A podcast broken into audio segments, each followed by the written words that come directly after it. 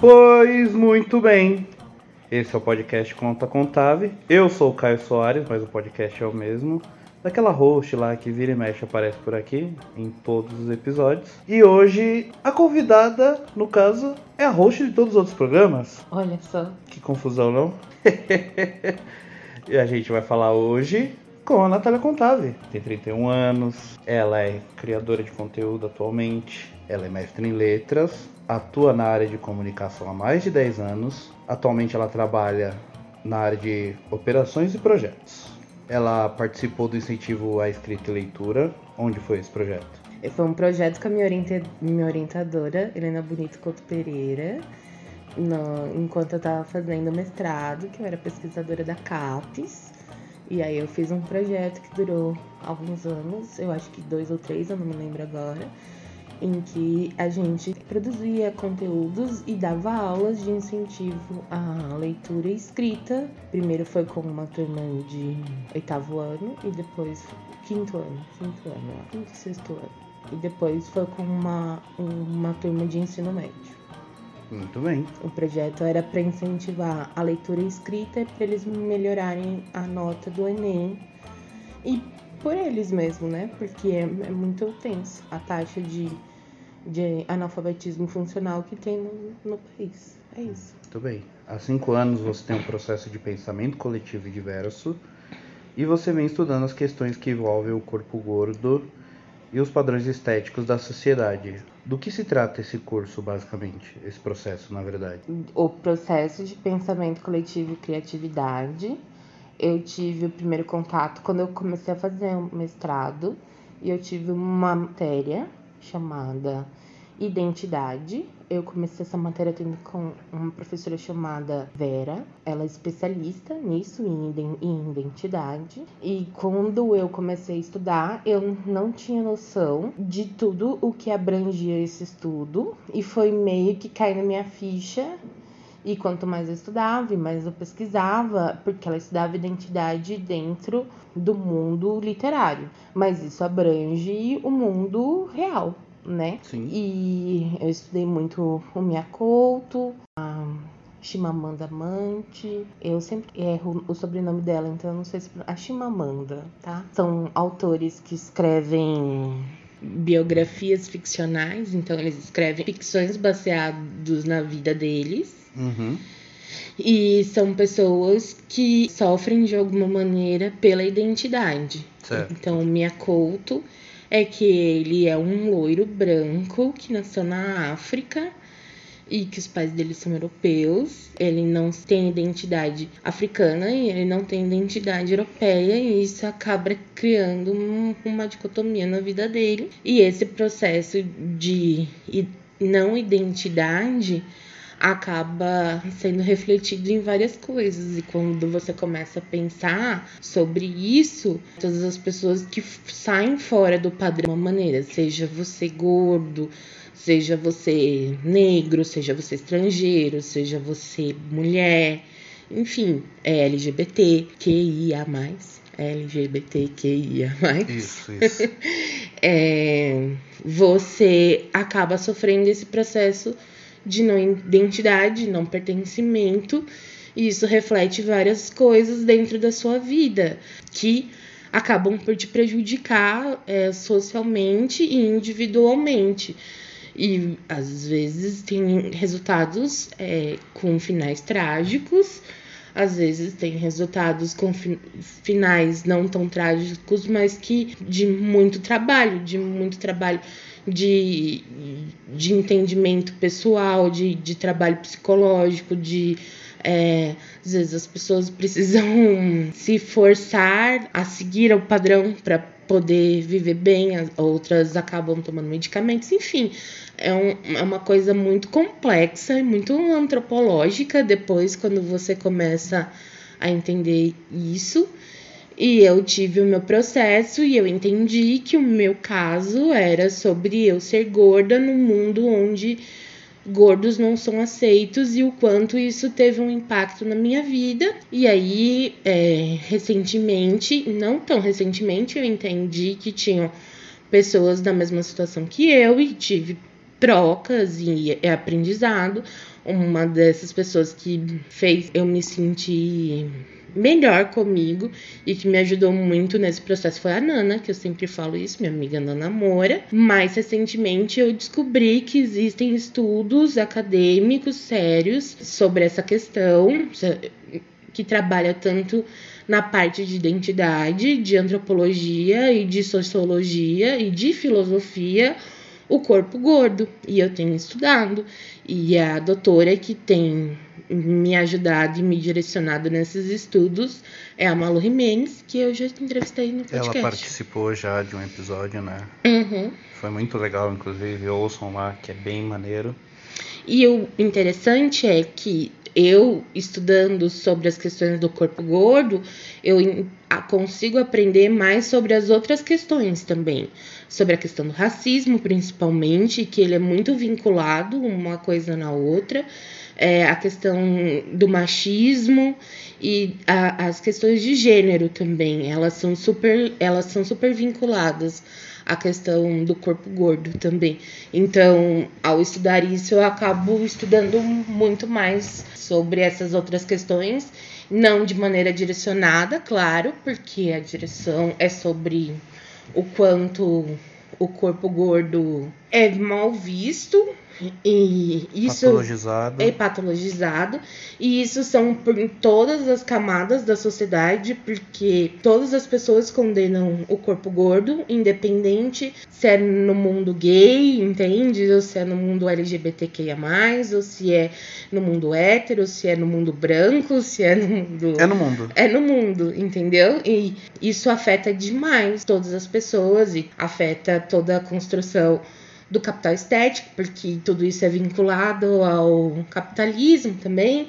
Então, mesmo que você seja super a favor ao, ao, capitalismo e a essa parte política, digamos assim, é interessante você entender o porquê você quer emagrecer e ficar bonito todo verão. É, é, eu acho que faz ter bastante questionamento. E é interessante isso que você falou, porque quando se fala de gordofobia, LGBTQI-fobia, é, essas coisas são ligadas também à identidade, né? Porque o ser humano, ele é um bichinho que geralmente, né, não são todas as pessoas, mas em maior parte, ele é um, um ser que busca aceitação e é um ser que vive em bando. Sim. E para ele viver em bando, ele tem que ser aceito. Sim, é porque por mais que a pessoa se desenvolva individualmente e crie, sei lá, um, uma grande fortaleza interna, ela precisa de outras pessoas. É muito questionável um pensamento de uma pessoa achar que ela pode ser completamente sozinha e que ela não, não precisa da dependência de ninguém porque realmente isso é hum, atualmente é impossível, porque para você não vai conseguir, sei lá, se você se isolar numa montanha e ter e construir sua casa sozinho, para você construir sua casa, você vai precisar de material para construir sua casa. Para você você não vai dar conta de plantar tudo aquilo que você vai comer.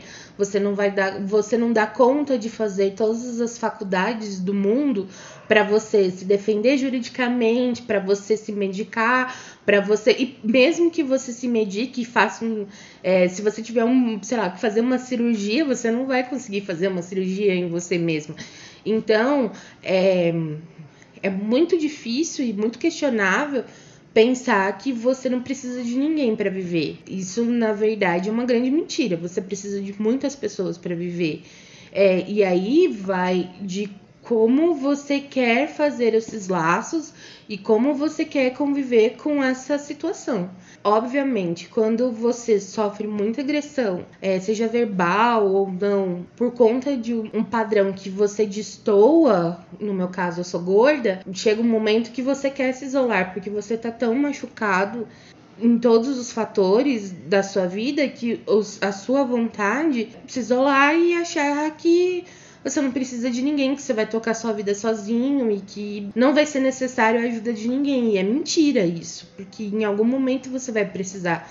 Em algum momento, ou você vai prejudicar alguém também. Se, quanto mais você estuda e você entende, e você trabalha o seu psicológico, e você vai é, recriando os seus laços, redefinindo os padrões que você criou para você mesmo, porque a gente é uma fábrica de criar padrões, porque nossas atitudes são baseadas nisso e, o, e a gente só é uma esponjinha do mundo, entendeu? Não é muito difícil uma pessoa que tenha uma, sei lá, que todo mundo fala, ah, isso é índole, mas não é só a índole.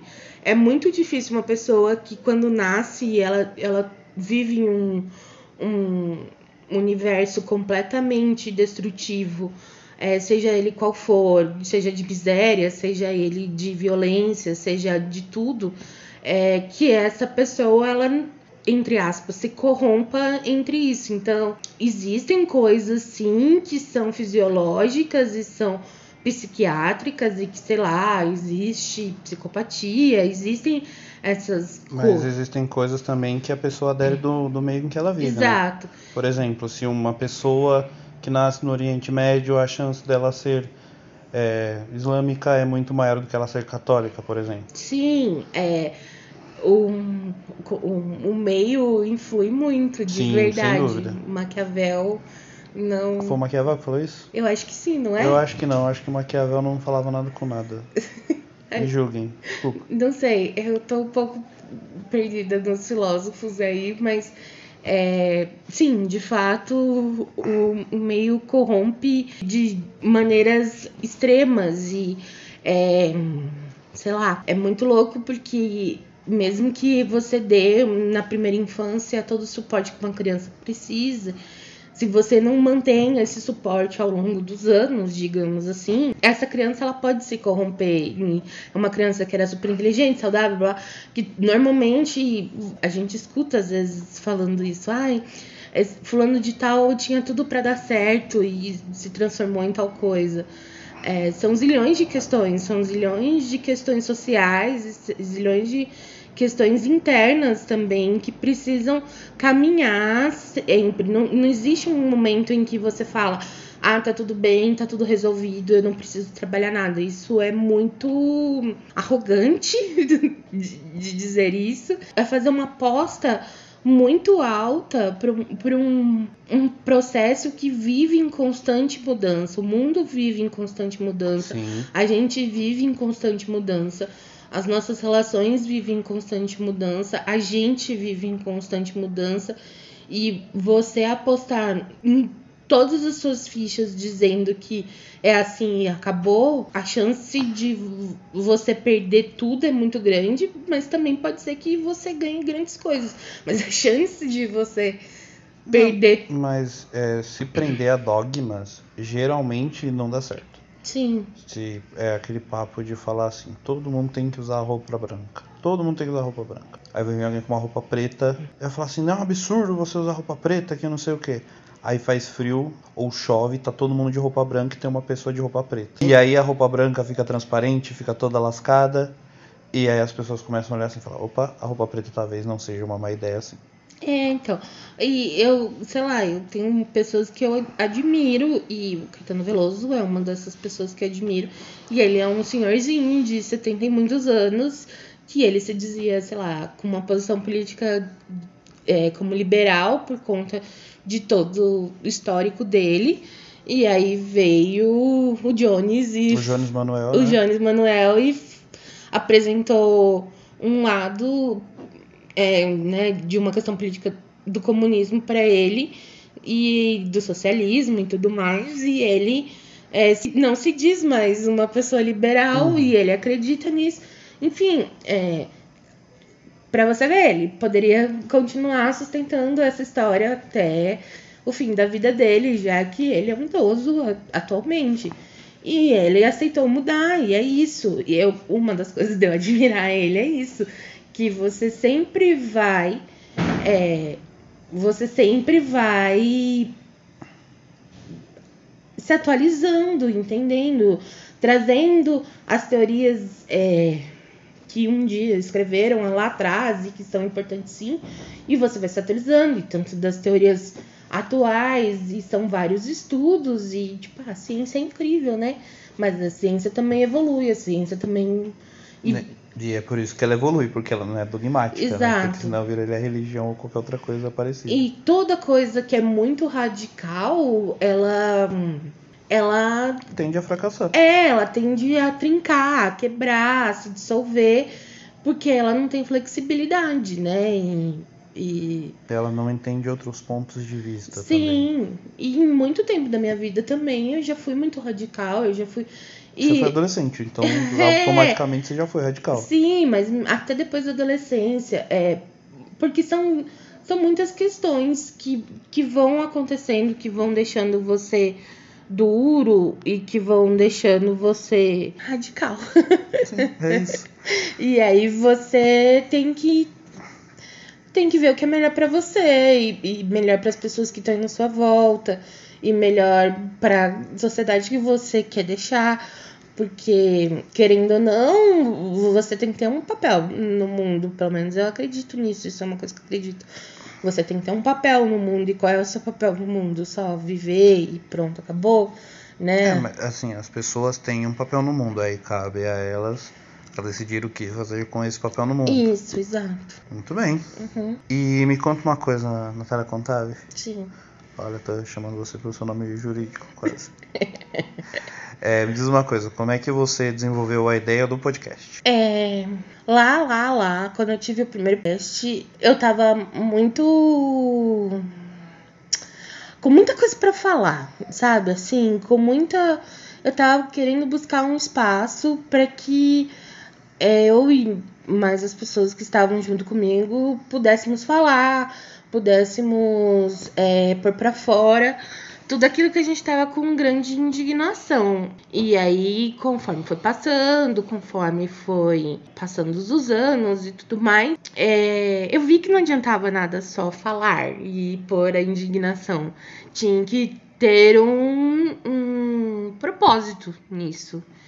E aí, para ter um propósito nisso, eu comecei a fazer o Conta Contave, que era uma, um espaço em que eu podia expressar é, esse meu processo de desconstrução, trazer outras pessoas também que estão nesse processo e que podem agregar com alguma coisa e que a gente pode fazer trocas e que ir aprendendo, é, deixar um espaço aberto para que as pessoas, além de eu ter um espaço aberto para eu falar coisas das quais eu acho importantes, também proporcionar um espaço para que outras pessoas venham e falem.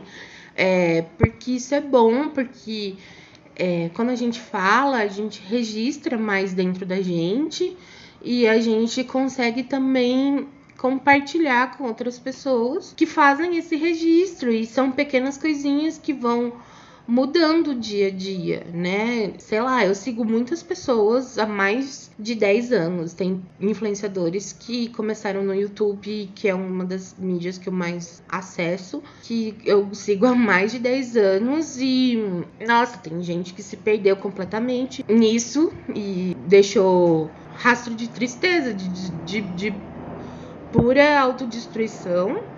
Mas também tem gente que se desconstruiu pra caramba e que ficou é, muito grande e, e, tem, e tornou o sustento da família inteira disso. E é, e é nisso que são pessoas que não são, que são mais flexíveis, que buscam aprender, que buscam transmitir conhecimentos. E tem uma pessoa que ela fala, que eu, que eu sigo há mais de 10 anos, que ela fala sobre educação infantil e eu não tenho filhos, por exemplo, que é uma das coisas que poderia ser é, o target dela, digamos assim, né? O, o, público que ela atingiria. Mas ela me atinge e eu nunca deixei de, de segui-la, é, porque tudo que ela fala sobre educação infantil e sobre como aplicar isso com as, com as crianças, eu transmito isso para mim no meu dia a dia para minha vida, para eu aplicar com as outras pessoas, no meu relacionamento e tudo mais. Porque eu acho que às vezes a gente é muito preconceituoso com as técnicas, digamos assim, que a gente taxa. Ah, sei lá, isso aqui é para quem tem filho. Ah, isso aqui é para criança, isso aqui é para não É, sei o quê. o que não é verdade, né? Porque. É, porque você consegue absorver um monte de aprendizado para um monte de coisa. Então, o Conta Cantave era um lugar em que eu pudesse aprender constantemente, que é uma das coisas que me motiva a viver. E que também desse um espaço das pessoas virem transmitirem um espaço para transmitir o que eu tenho vontade. É isso, e você é, transmite conhecimento, você compartilha conhecimento, você adquire conhecimento Uhum. através do Conta Contável. Sim. Ele, ele é como ele é como um, como um dos meus propósitos, é isso, assim. Mas desde o outro podcast foi quando isso acendeu. Eu, eu não tinha tido. é, quando eu comecei outro podcast, eu não tinha tido essa compreensão, e conforme eu fui fazendo, eu fui entendendo como isso era tão importante pra mim, assim. Isso realmente virou o meu grande propósito. Ele é só é um veículo, claro, mas é, me, me fez entender do meu grande propósito. Muito bem. Uhum. E, e me diz uma coisa, Micaela Hum. Contável. Eu vou te chamar assim por muito tempo agora, você tá perdido. Tá, e você, você não explicou por que você tá me entrevistando. Não, mas eu não preciso Ah, explicar. então tá bom. Ah, vai acontecer, a galera já entendeu. Por que, que eu tô te entrevistando então? Eu vou fazer, eu vou transformar isso numa pergunta, olha que host que eu sou. Porque eu ando tristonha. E, a, e foi a oportunidade de me trazer de um lado mais humanizado Uhum. para aquilo que parece que eu sou a, a ditadora de regras e eu não quero também ter este, este papel de, de ditadora de regras. Muito bem. E não é por conta dos cancelamentos e da Lumena. Não, não. Não. A Lumena não autorizou esse po- esse podcast, mas. Não, é só pra, pra. Porque às vezes eu acho que falta uma. Uma parte disso, entendeu? Do tipo, ah, eu venho aqui, faço a mediação das conversas e tudo mais, mas é, eu achei que era importante também. Trazer esse lado humano pro podcast pra não ser uma coisa, tipo, mega didática, sem coração algum. Exato, e também pra reforçar de que isso, de que ninguém é dono de 100% de todas as verdades e também para não ficar é, de um jeito que, é, sei lá, eu, eu só sou professora e não aprendo, sabe? Uma coisa assim. E aí eu queria te fazer uma outra pergunta também, que tem até um pouco a ver com isso, Hum. que é como você faz o, a produção do episódio. Ah, eu vou atrás de pessoas que queiram gravar o podcast. Isso dá bastante trabalho. Sim. São coisas que eu tenho que fazer um planejamento e ligar para as pessoas, chamar elas na internet e gravar com antecedência para o Caio editar e para o ar. Isso demanda um bastante tempo, bastante trabalho, porque também tem que é, combinar as datas que as pessoas podem com as datas que eu posso. Eu tenho um trabalho é, oficial. Esse trabalho aqui do podcast é um trabalho de, de vontade, né? Porque eu não sou remunerada nem nada disso. A gente não ganha nada com o episódio, com os Não é nada episódios. monetariamente. Né? Exato. Só com um trabalho pessoal. Com né? satisfação. Exato. E aí é muito difícil encontrar também é, personagens e pessoas para virem gravar toda semana. Um- uma das coisas também é que, por exemplo, teve esse ato aí, aí a gente resolveu gravar esse episódio que foi uma coisa que estava ali sendo fomentada. Eu falei, ah, então vamos pôr em prática já Sim. que tem essa, esse ato aí de, de gravação, de que a gente. Essa semana de ato de gravação, de que a gente Sim. Não conseguiu trazer nenhuma pessoa pra vir falar. Ainda. Inclusive, se você nos ouve e quer vir falar aqui alguma coisa, por favor, Seja venha. bem-vindo. Exatamente. Es- Isso eu falo, reforço sempre, mas as pessoas elas não botam muita fé nisso, assim. Às vezes eu falo sozinha, às vezes eu também fico pensando que eu tô falando sozinha. Assim, que tipo, as pessoas não dão muito retorno, às vezes eu fico um pouco tocada com, com esse E, fato. e isso faz parte da série das suas pequenas frustrações? Não acho que seja uma frustração. Eu só acho que às vezes é, é, não é bem uma frustração. Não é um sen- não, eu não fico frustrada, não é esse o sentimento que eu tenho de frustração. é um sentimento de que eu acho que talvez não esteja transmitindo a mensagem correta, de que sim, venham mesmo, venham mesmo falar. Que tem espaço para todo mundo, que é um espaço de comunidade real, assim, sabe? Assim, mas é. Enfim. Mas não é. Não tem exatamente esse sentimento de frustração. Mas às vezes eu fico um pouco chateada, acho que é isso. Chateada, chateada eu fico. Então é isso.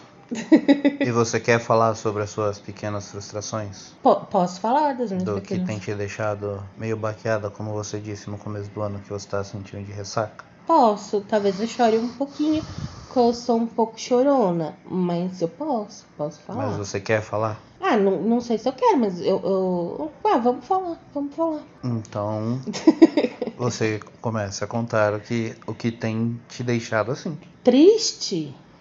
Sim, não só triste, né? Porque frustração não é só tristeza. Pode ser irritada, pode ser magoada, pode ser chateada, entendeu? Uhum. Acho que o primeiro de todos é que a vida ela se tornou uma grande mesmice. Sim. Se é por minha culpa, por culpa da Disney ou por nossa culpa, minha e da Disney. Eu sou uma pessoa que gosto de coisas especiais e sempre faço as coisas, mesmo que sejam pequenas, se transformarem em coisas especiais e legais. E isso é o que me faz viver, Sim. ter força. Então, eu sempre valorizei muito passeio na rua, ao ar livre, nem que fosse só para andar, não, não, não tivesse dinheiro envolvido nisso ou comer uma coisa gostosa, ou reunir todos os amigos na, em casa e ver filme, comer pipoca. E eu não tenho feito isso, e eu tenho sentido muita falta de fazer isso. Porque dá falta, né? De ver as pessoas que você ama, de fazer coisas que você gosta, de viver como você vivia antigamente, porque era, eram coisas que te davam motivação extra pra fazer coisas que você não tinha tanta motivação a fazer, mas sem obrigação. Sim, e eu sou uma pessoa um pouco controladora, então eu gosto de fazer planejamento e cumprir os planejamentos, porque senão eles não fazem sentido de serem feitos. E não tem tido como planejar coisas, não, é, não tem como planejar coisas estando na situação que a gente tá. É, Mas lembra daquele papo que a gente teve uma vez? E eu acho que teve num podcast, inclusive, que a gente tem controle até uma certa parte. sim, E que de. Não é que o seu planejamento, que quando você faz ele e aí não dá pra fazer, ele não vai te valer de nada. É que ele vai sofrer um adiamento. Esse adiamento não é por culpa sua, sim, mas me causa frustração. ele causa frustração. Mas aí o que que faz? Pra lidar com essa frustração, como você lida com isso? Ah, eu não tenho lidado, né? E aí é por isso que eu tô triste. Então, mas o que você acha que você tem que fazer pra lidar com isso? Tentar registrar dentro de mim todos os dias que eu não tenho controle das coisas. Mas é que aí a, a vida tem vivido. é, tem sido uma grande água morna, né? Assim. E eu sou uma pessoa intensinha, assim, entendeu? Eu sou conhecida por sempre falar que água morna não dá nem pra fazer chá. Chá do qual consumo bastante, gosto. É um- uma parada que eu gosto É bastante. chazeira, é chazeira. Só não toma chá de fita, Não, nem de cogumelo. nem de cogumelo. Ainda. Hum, Eu tenho medo de tomar chá de cogumelo. Não, não tenho medo. Eu acho que eu só, se eu tomar, eu não volto. Não, então, é, um bagulho entra na corrente sanguínea. Medo. Eu sou uma pessoa careta, pessoal. Se vocês também não, não sabem isso sobre mim, eu sou uma pessoa careta. E carne, então, sou uma pessoa vegetariana também. Sou uma Não pessoa é. carnívora. É? Gosto bastante de carne também, além de planta. Mas gosto de plantas, inclusive, é, digamos assim, como fruta. É que eu gosto de umas frutas bem determinadas, assim. Eu- da minha família, por exemplo, eu sou considerada que eu não gosto muito de frutas. Mas é que eu gosto de laranja lima, laranja lima, por exemplo, laranja lima, Jesus. mexerica, laranja Bahia, banana, é, uva, ameixa. E aí meio que parou por aí. Então. Tipo isso. Falou mas banana? é, falei, mas eu como melancia, mas eu não compro uma melancia, porque eu não vou comer uma melancia inteira. Ninguém entendeu? come só a Magali come a melancia inteira. É, então. Eu compro melancia, tipo, quando tem uns pedaços de melancia. Então, é isso. E aí é, é, é meio que isso, assim, tipo, a, a vida tá sendo uma grande monotonia em que eu só trabalho está me deixando com um cansaço extremo, assim, também. Eu... E aí, quando eu, eu fico fazendo vários adiantamentos para que eu possa dormir muito quando, eu, quando é possível, assim. Então, é isso. Mas não sei mais, me perdi um pouco. Não, você estava falando da sua intensidade e de como isso, essa intensidade te acarreta. Não te acarreta porque não é culpa da intensidade também, né? Uhum. É porque, como você é uma pessoa intensa e tá nesse momento monótono devido à pandemia, isso te desgasta bastante. Sim, porque agora eu não tenho nem mais tanto medo. Não que eu queira pegar, gente, pelo amor de Deus, não é isso, entendeu? Assim, mas agora, como a gente já sabe as coisas que tem que fazer. É tipo, o que é preciso ser feito para ser evitado de pegar Covid, eu não tenho nem mais tanto medo de pegar Covid, que era uma, sei lá, uma adrenalina que me dava um, um troço antes. Nem isso mais eu tenho, assim. Óbvio que eu fico com medo, óbvio. Quando eu preciso trabalhar fisicamente, eu fico cagada de medo, cagadíssima de medo. Mas é, virou um padrão e eu odeio padrões, né?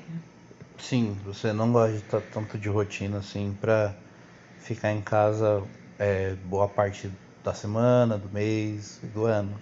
Uhum. Você gosta de ter um, um local para chamar de seu, para chegar, dormir, descansar e fazer coisas, mas você não gosta que seja só assim. Não, eu sou uma pessoa organizada e gosto de fazer planejamentos e ter as coisas assim, mas eu não gosto que as coisas sejam iguais, assim enfim, é, acho que mais ou menos. Eu gosto de novidade. E eu gosto de inventar coisas. Só que eu estou até cansada de ficar inventando coisas, entendeu? Assim.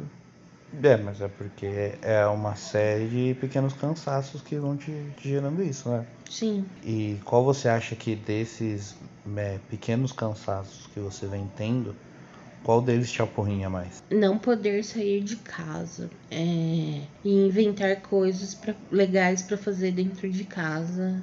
Acho que é o que tem mais me, me apurrinhado, assim. Tipo, é o que eu tenho ficado mais tá, a gente não vai sair, mas vamos fazer alguma coisa. Aí vamos fazer a mesma coisa o quê? Aí tem que inventar alguma coisa. Aí um dia faz esfirra, aí outro dia faz poca, aí outro dia faz um jogo, aí outro dia. É, uhum. E aí vai nesse ciclo até uma hora que vai repetir e aí não vai ser tão legal assim. Exato. E eu já esgotei todas as minhas possibilidades, assim. E você é uma pessoa que gosta de rotina. Eu gosto de rotina, eu sou Sou uma pessoa... Então você não consegue ajudar muito nisso não, aí. Não, é que eu não ajude. Eu, não, eu, eu, ter... compro, eu compro a ideia, é, mas, mas dar ideia eu não... É, ajudar em dar ideias, é hum, isso tá. que eu quero dizer. É que você fala, não sei, amor, tá tudo bem. Sim, eu sou uma pessoa mega rotineira desde toda uma vida. Sim. Eu gosto de, de sair para fazer uma coisinha e tal, mas esse tipo, ficar assim numa rotina meio desafio, pra mim é tranquilo. Uhum. E você não é nem um pouco assim. Não. A rotina para você, se não, se não tiver o que faça você sair da rotina, ela te, te estressa bastante. Sim, e, tipo, no trabalho eu mantenho uma rotina, mas eu sou remunerada claro, pra isso, você, né? Você tá sendo paga pra tal, você não tá sendo paga pra, pra ficar inventando moda. Exato. E dessas coisas que dessas, desse pequeno cansaço que menos te apurrinha? Menos me apurrinha? Uhum. Acho que gravar o podcast é o que menos me apurrinha. Então vem sendo uma apurrinhação também. Ah, de fazer todo o trampo, corre todo e tudo mais. Tem, eu tenho começado a ficar um pouco desgastada também. Mas eu acho que é só por conta de que todo o resto está desgastado, sabe? Sim, aí quando você faz uma atividade cansado, a atividade cansa você. É, é isso. Sim, muito bem. O que tem te motivado para não deixar essa série de cansaços não te dominarem de vez e você ficar sentado no sofá o dia todo sem fazer nada? Você, sustentar a casinha, uhum. essas coisas.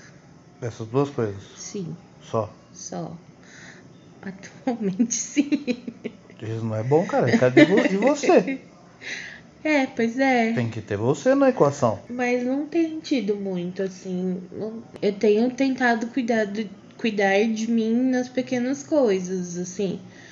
Tipo, ir na feira e ter coisa, as minhas verdurinhas que eu gosto de comer fresca para poder comer melhor. Eu gosto de tomar banho gelado, então tá calor e eu tô tomando banhos gelados e o Caio fica conformado, mas eu tomo banho gelado, gelado. Eu não ligo o quente pra Não, ligar, é tô tomando absurdo banho. E aí, isso é bom, isso me dá energia, me dá vitalidade. Aí eu, eu gosto de, de ter cheirinhos bons, então é, eu tenho os meus sabonetinhos, os meus creminhos e é, tudo barato, tá, gente? Quando tem dinheiro. Adoraria ter coisas caríssimas e luxuosas. Eu, eu adoraria mesmo. Não sou nada contra disso. Sou- corrompida no meio dessas coisas, sim. Burguesa safada. Adoraria ser. Não sou, Não mas, ador- dar. mas Não adoraria ser. Sabe, ter coisas assim, da John Malone, da Titani. Nossa, eu, eu não sei se eu sou muito pobre pra gostar desse John Malone, mas é muito ruim. Não, não é não, é maravilhoso. É ruim, é ruim. Eu não gosto não. Mas aí a gente compra as coisas o quê? Promoção da Natura mesmo, entendeu? Assim, o site da Natura tem promoção, a gente compra, faz uns estoquinhos de coisas. A Granado também, quando tá em promoção, a gente faz uns estoquinhos de coisas. Então, sei lá, ontem, por exemplo, eu tava muito, muito cansada. Eu tava com sono. A gente tinha conseguido fazer uma coisa legal com os meus pais e minha tia. Aí eu tomei um banho, e passei, tipo, uma colôniazinha de camomila. Falei, "Ai, eu tô fresquinha e Fresco e feliz. tem cheirinho de camomila. E aí eu fui dormir quatro horas até, tipo, três, quatro horas de, disso, assim. Então, essas são, têm sido os meus cuidados comigo e, e de me deixar feliz e tal. É, o comigo tem sido essa parte. Mas você acha que esse cuidado com você não teria que ser. Não teria que ser não. Não é uma motivação também? Tipo, eu vou me, eu vou me cuidar para motivar para fazer coisas. Ah, é, mas eu não consigo ver exatamente assim sempre, honestamente. Uhum. Às vezes eu só tomo banho e gelado pra poder dar conta de, do dia, assim, que eu sei que vai ser intenso. Uhum, muito bem. E assim, o que dessa pandemia que você acha que você vai levar da pandemia para sua vida quando não houver mais pandemia? Ah, essa força de vontade de fazer acontecer. Uhum. Porque é assim que eu tenho vivido há quase um ano. Pôr uns objetivos aí, igual o burrico quando põe cenoura na frente, assim. Ter, tipo, uma força que acaba e aí você dorme, pra, pra- nem que seja pouquinho, e fazendo acontecer. Tirar força do Tobinha pra poder fazer acontecer. Muito bem. E o que dessa pandemia você vai fazer questão, e pode ser antes da pandemia também, mas depois que passar a pandemia você vai fazer questão de tirar da sua vida? Coisas que tomam meu tempo e pessoas que não estão com vontade de fazer, é, que não estão com vontade de agregar de uma maneira positiva, sabe? Assim, Uhum. gastar meu tempo com coisa que eu acho que, que, que eu só vou me desgastar à toa, ou estar próximo de pessoas que só me fazem é, me desgastar nisso, mas é do tipo, tem pessoas que não estão bem, ou até que, sei lá, eu acho que na maioria das vezes elas nunca estão exatamente bem Uhum. com elas e aí elas ou te prejudicam ou elas são. E não é que eu hum, estou, tipo, cancelando ela ou excluindo, mas eu não sou obrigada a participar da autodestruição dela, assim, Sim. basicamente isso. Então, isso, coisas que não, não me agregam positivamente. É, tô meio sem tempo, irmão, assim, pra essas coisas. Muito bem. Você tem alguma coisa da pandemia que você, que você tenha aprendido na pandemia, tirando isso? Tipo, ah, sei lá, eu aprendi a, a fazer ponto cruz. Ah, eu aprendi a fritar ovo. Não sei. Teve alguma coisa assim, superficial, entre aspas? Não. Acho que não. Você não aprendeu nada nessa pandemia de tipo, ah, olha só que coisinha interessante. Não, acho que não. Ah, sei lá, tipo, aprendi a fazer esfirra, mas eu saberia que eu poderia aprender a fazer esfirra porque, tipo, eu, modéstia à parte, cozinho bem. Então eu tenho noção de É, como. sem fa- modéstia, é, você cozinha bem mesmo. Então eu tenho noção de como faz as coisas. Pra... Tenho noção que tem que deixar um processo de fermentação, tá ligado? Assim, então Uhum. E assim, uma receita. Eu não inventei a receita de desvio, tá ligado? Eu segui uma receita. Mas você viu, mas você aprendeu alguma coisa. Sim. E você acha que essas coisas que você aprende, elas são agregadores da sua motivação pessoal? Ah, sim, porque dá energia, dá um coisa. É uma coisa diferente que você tá fazendo, né? Uhum. Sei lá, eu mudei de área no trabalho também, aí tem que. Eu tenho aprendido mais coisas, tenho. Isso também preenche mais minha atenção e tudo mais, eu tenho mais minha dedicação. Eu gosto de aprender coisas novas. Coisas novas me motivam.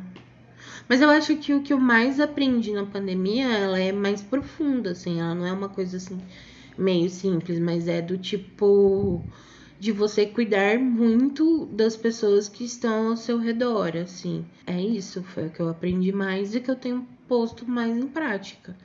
E também respeitar as pessoas que não querem receber essa atenção e esse cuidado, aceitar de que elas não querem e tá tudo bem. Muito bem. Eu acho que é isso. Eu acho que a gente conseguiu falar bastante do que a gente queria. Acho que a mensagem ficou bem clara. Sim. Sua, né? De deu seu host hoje, de você falar mais sobre o que você tá sentindo. Ai, eu tô muito triste que eu vou passar meu aniversário na pandemia. Muito mesmo. Ano passado aconteceu meu aniversário antes da pandemia e ele aconteceu e logo depois aconteceu tipo isolamento social Mandou todo e mundo pra tudo casa. mais. E aí isso vai vai dar um ano e eu tô muito triste com isso, de verdade. Isso, eu tô muito muito triste. É tosco, é banal, mas pessoalmente eu tô bem triste. Então, se você me segue, me manda parabéns no meu aniversário, porque saiba que isso tá. Eu sou uma pessoa, gente, conhecida por festejar meu aniversário o mês todo. Minha mãe também faz aniversário no mesmo mês que eu. Então eu digo que meu aniversário ele começa no 1 de março e acaba no dia 26 de fevereiro, pois minha mãe faz aniversário no dia 27. Uhum. Então, até um dia antes do aniversário da minha mãe é meu aniversário. E eu sempre comemorei muito, de zilhões de maneira, com zilhões de núcleos de, de vida. Tipo, família, amigos de um núcleo, amigo de outro núcleo, com namorado, enfim. Uhum. Agora, é com, com Conge. conge, enfim. Então tá, tá, tá pesado isso também. É, tem E eu sou festeira, gente. Apesar de eu ser muito tranquila e muito caseira, eu sou uma pessoa festeira. Então Sim. tá puxado. Mas as coisas vão. estão caminhando. Sim. Apesar dos pesares, apesar do leite condensado, as coisas tendem a melhorar, porque é que o Tiririca ele me enganou, falou pior que tá, não fica. Ah, Aí sempre ficou. fica, né? Aí eu tenho uma piniba com o Tiririca, por isso quer dizer, eu já tinha uma piniba com ele antes, que é, é chato pra caralho. Enfim, mas eu acho que a gente conseguiu, né, falar, você principalmente, porque eu acho que esse foi o intuito hoje de eu ser o host do podcast. Sim. de, de você falar e, e, e, e ter alguém na posição de ouvinte orelha, mais ou menos, que é basicamente o que um host faz. Amor, eu acho que foi uma boa. Agora, toda vez que eu acho que eu precisar pôr um pouquinho de coisa pra fora, eu vou chamar você pra vir ser host do, do Conta Contar. É, Eu, eu não sei quanto tempo de episódio tem, gente. Se os episódios forem mega curtos, vocês me desculpem, tá? Essa é a minha primeira experiência como host. Então vai ser meio difícil segurar uma hora de programa, mas aí a gente vê. A gente vê isso aí. Eu vou, eu vou negociar meu contrato aqui com a, com a dona do podcast. Tá e bom. a gente vê isso aí, tá? Tá certo. Vamos pros quadros? Vamos. Você tem. Você tem? Você vai participar dos quadros também? É, Ou você eu, vou, só vai pôr? eu vou fazer igual você. Mentira, eu, Ah, eu você- falo, eu você- falo. Você tem uma indicação? Ah, eu tenho. eu tenho. Ah, eu tenho uma indicação. Hum. Muito bem. Então Eu- tá. você, você conhece os quadros? Eu, talvez porque eu criei eles. Vamos lá então. Então o que você me conta? O Me Conta é algo que eu vou te indicar, não é isso? Isso, Ah, muito isso. bem. Olha só, tá fazendo a lição de casa. Muito bem. Bom, uma indicação que eu acho que é já vai ser mais do mesmo, mas mesmo assim eu vou falar porque é o que eu estou vivendo. Eu tô assistindo Cidade Invisível. É Cidade Invisível ou Cidades Isso. Invisíveis? Não, é Cidade Invisível. Ah. Ah, eu só queria falar uma coisa. Tem gente brasileira que tá assistindo essa série legendada e fala Invisible Sim. Ai, não, não, sério? É sério. Ah, isso é meu conta fora, então.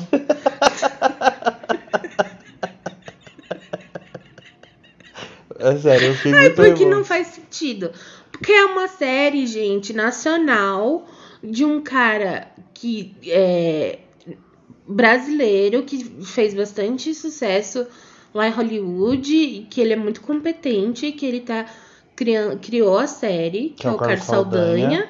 Que, pra, se você não sabe quem ele é, ele fez o esquilinho do. Não, do- ele foi diretor de arte, se eu não me engano, do, do Era do Gelo. Sim, e ele criou, ele criou a personagem do, do esquilinho da Era do Gelo.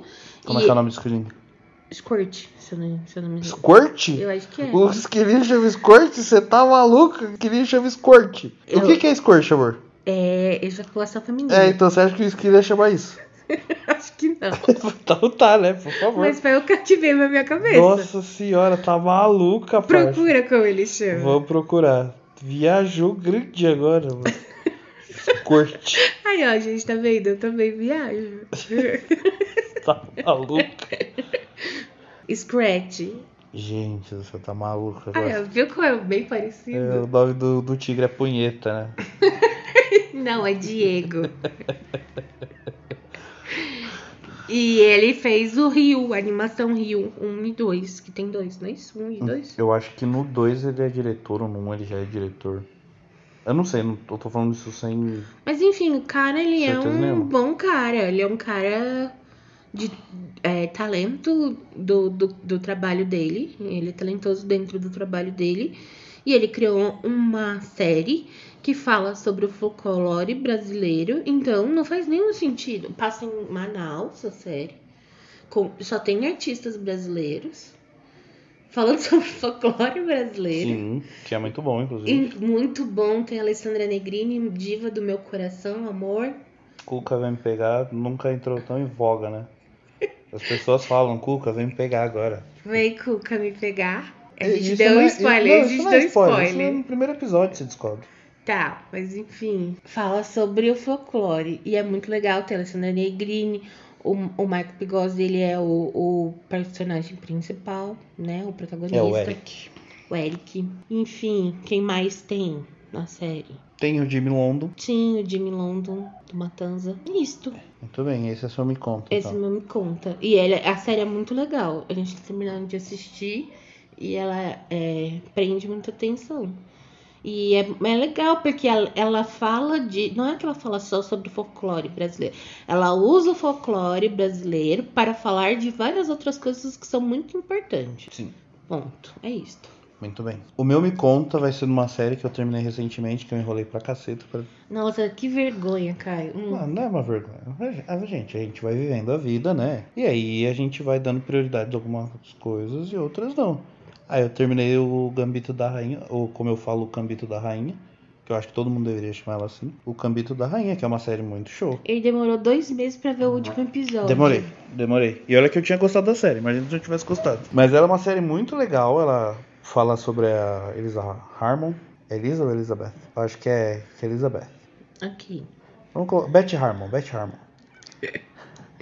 E aí é uma menina, né, que ela. a- ela ocorre um, um acidente na vida dela, isso não é spoiler, porque aparece bem no comecinho. Ela vai pro orfanato e o zelador ensina ela a jogar xadrez e ela vira a foda do xadrez. É uma trama muito legal. Eu tenho algumas ressalvas assim, mas o que eu falar agora agora sim seria spoiler. Isso- e é uma percepção minha também, né? Se um dia a galera quiser, a gente fala aí do Gambito da Rainha. Sim. E- Mas ela é uma série muito boa, tipo, de, de duração, ela não é cansativa. É uma série que, que não corre com personagem, ela apresenta bem os personagens, é muito legal isso também. A, Sim, os personagens, eles têm várias eles são bem, camadas. ca- eles são bem cativantes e você entende muito. E eu acho que todos os personagens que estão ali são poucos os que são só personagens orbitantes, É, assim. não, se você for ver, tem pouquíssimos. A maioria É, eles então, têm a- função na trama. E, e- e com várias camadas. Sim, sim. Uhum. É muito boa e esse é o meu Me Conta. Muito bem. E o que você quer contar dentro? Não, primeiro eu conto fora, depois eu Eu sou dentro. host, eu sou host, muito Ai, diferente. desculpe, desculpe. Eu quero vir no bem pra depois ir pro mal. Ah, desculpa. Poxa, agora quer atrapalhar o host, olha só. Ai, onde, onde a gente vai chegar, Brasil? Conta dentro Isso. vai para pequenos encontros possíveis na pandemia. Muito bem. Tipo, Ah, tipo, sei lá, quando a gente encontra a nossa família, quando a gente tá em período que tá todo mundo ok, de, Uhum. de, de, de isolamento, e se encontra, uhum, que se encontra com segurança, e aí se encontra só, tipo, só, sei lá, pra se encontrar. uhum. Pra almoçar junto, pra alguma coisa assim, são coisas felizes. É o meu, meu conta dentro. Quando, sei lá, alguns poucos amigos nossos, três na verdade, já vieram aqui. Dois, não foram nem Dois. três, dois. A Gabi veio uma vez e o Alex veio uma vez também. Veio Sim. conhecer a nossa casa e foi muito legal. Uhum. Uhum. A gente dá banho de álcool neles. Deu e de álcool. E eles também estão isolados, é Sim, isso. sim. E meu conta dentro, ele vai pra. Gil do Vigor. Dito Vigor, Gil do Vigor, eu me racho com ele, ele é muito bom. Eu vou dançar tchak tchak depois do Big Brother. Podem me cobrar se vocês quiserem. Ele traz alegria, ele é um cara muito extrovertido. Ele é aquele cara que você olha e fala, pô, eu queria ser amigo dele. Ele é muito show. Ah, então eu também dou um conta dentro pra Sarah e pra Juliette. Sem dúvida. Que elas são as minhas personagens É favoritas do eu, Big eu gosto Brother. muito delas também, mas eu tenho uma parada com o Gil do Vigor que fala, pô, eu queria ser amigo dele. Com a Sarah, eu não sei se ia ser amigo da Sarah. Você não sabe? Eu não sei. E da Juliette, eu também não sei se ela é amigo não, porque ela fala muito. Aí eu ia ficar um pouquinho pistola. Cara, você fala muito. Então, por isso mesmo. Dois que falam muito não dá certo, amor.